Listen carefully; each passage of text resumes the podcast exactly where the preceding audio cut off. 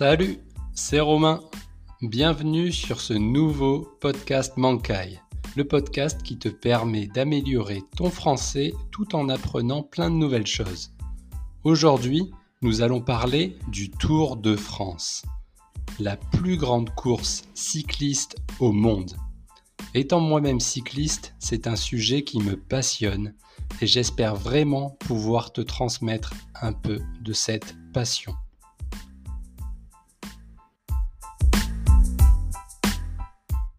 La France est un pays de tradition, avec une forte identité culturelle. Le pays est connu pour sa gastronomie, ses vignobles et sa capitale, mais pas que. Chaque année, au mois de juillet, se déroule un événement majeur du calendrier cycliste mondial, le Tour de France. Le Tour de France, surnommé la Grande Boucle ou le Tour, n'est pas qu'une course cycliste, c'est la plus grande course cycliste au monde. Gagner le Tour de France pour un cycliste, c'est comme remporter la Coupe du Monde pour un footballeur. Il n'y a rien de plus beau. Le cyclisme est un sport vieux d'un peu plus d'un siècle. À l'origine, quelques courses ont fait leur apparition, popularisant le sport. En 1903, Henri Desgranges, rédacteur en chef du journal L'Auto, décide de créer une grande course à travers la France afin de développer l'industrie du cycle et concurrencer le journal rival de l'époque, Le Vélo. C'est ainsi qu'est né le Tour de France.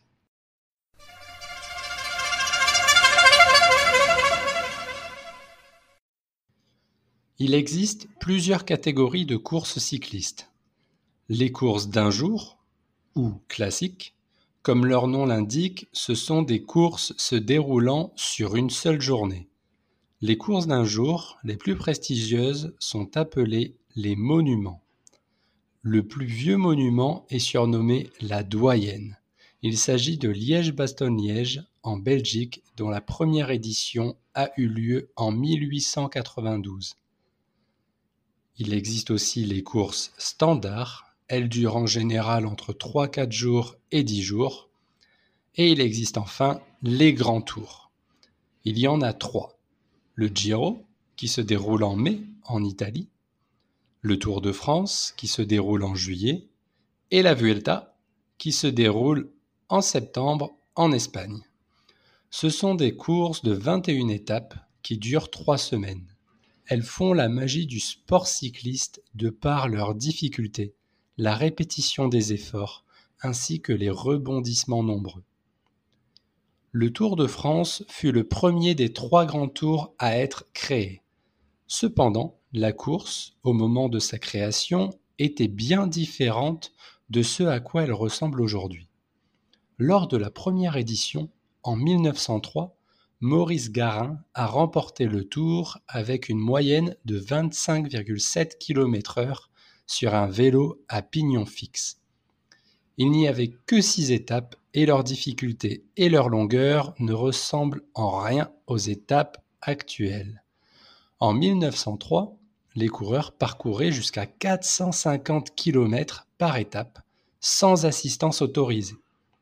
Lors de cette première édition, les coureurs ont parcouru le tracé suivant Paris, Lyon, Marseille, Toulouse, Bordeaux, Nantes, Paris. Aujourd'hui, le Tour de France se court différemment et il existe des étapes réservées à différentes catégories de coureurs.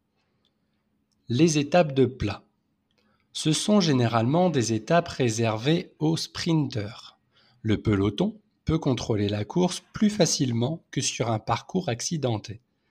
Les sprinteurs se disputent alors la victoire et des points sont attribués au premier.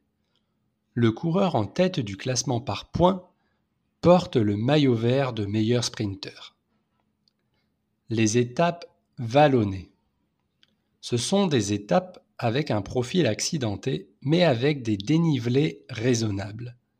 Contrairement aux étapes de montagne, elles font vraiment la part belle aux baroudeurs. Les baroudeurs, ce sont des coureurs dont la spécialité est d'attaquer le peloton afin de s'échapper pour remporter une étape. Les étapes de montagne.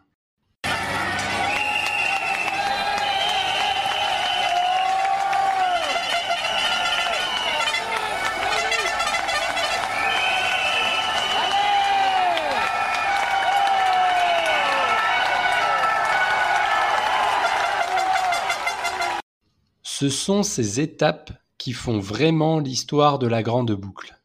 De la légende d'Eugène Christophe dans la descente du Tourmalet, réparant lui-même sa fourche dans une forge, à la terrible chute de Bellocchi, entraînant un tout droit à travers champ d'Armstrong, aux montées exceptionnelles des copies, Bobet, Bahamontes, Pantani et consorts, aux raids solitaires du cannibale Merckx, jusqu'à la descente supersonique de Froome dans le Péresourde, au destin brisé de Simpson et Casartelli, morts sur le tour.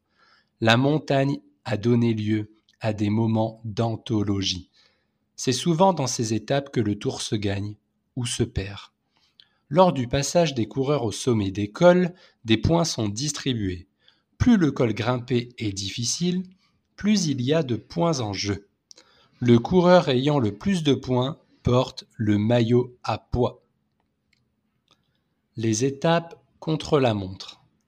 Véritable exercice de spécialiste, le contre-la-montre a souvent permis à des leaders de creuser des écarts sur des grimpeurs, leur permettant d'avoir une marge d'avance pour la montagne.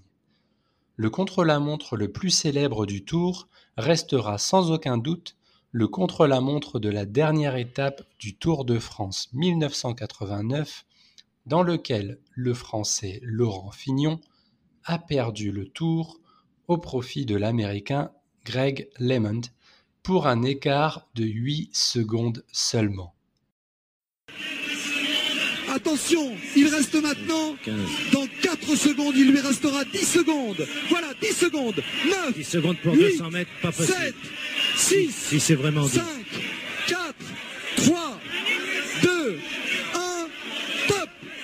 Fignon a perdu le Tour de France 89. Greg Lemon l'emporte. Greg en médaillon ici sur l'image proposée par Pierre Badel et Daniel Thierry. C'est fini. Laurent Fignon a perdu le Tour de France. Moment intense, moment d'émotion, Robert. Le leader du classement général du Tour de France porte le célèbre maillot jaune. Le premier maillot jaune fut porté en 1919 par Eugène Christophe.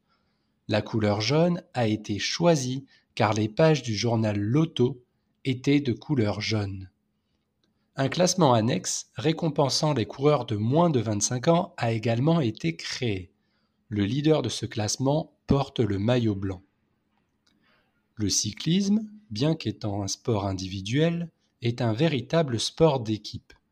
De nombreuses stratégies rentrent en jeu et les coureurs ont tous des rôles attitrés. Certains coureurs ne deviendront jamais leaders et passeront la majorité de leur carrière dans un rôle d'équipier. On les surnomme des grégarios. Les équipes sont toutes équipées de directeurs sportifs qui insufflent les consignes de course par le biais d'oreillettes. Contrairement au premier Tour de France, les coureurs roulent désormais sur des vélos tout en carbone dont le poids ne peut cependant pas être inférieur à 6,8 kg.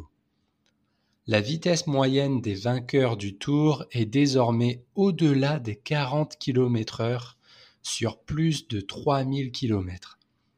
Il n'est pas rare non plus de voir certains coureurs dépasser la barre des 100 km/h en descente.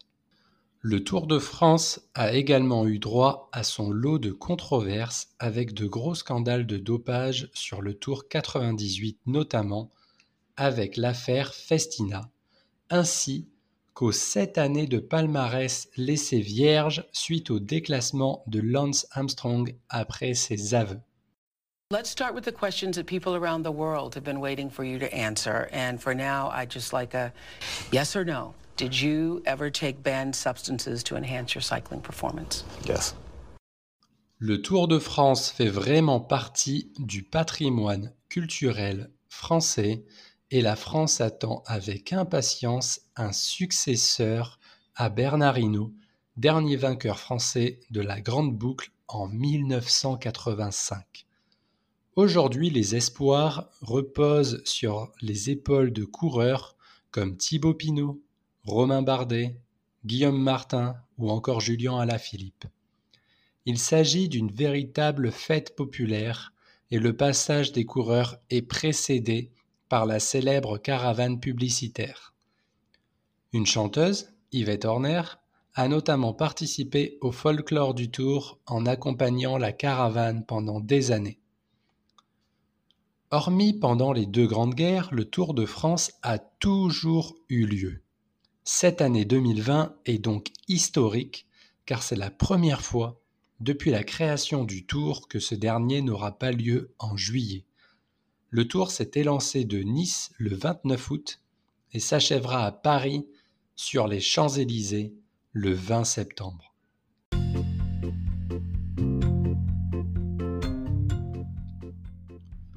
C'est déjà la fin de cet épisode. J'espère que tu as compris et que tu souhaites désormais regarder le tour.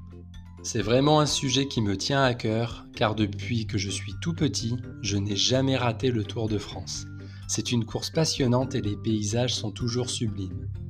Si tu as des questions de français ou sur le Tour de France, n'hésite pas à venir me les poser sur Instagram ou par mail à mancayofrench.gmail.com. Je te dis à très bientôt dans un prochain podcast Mankai.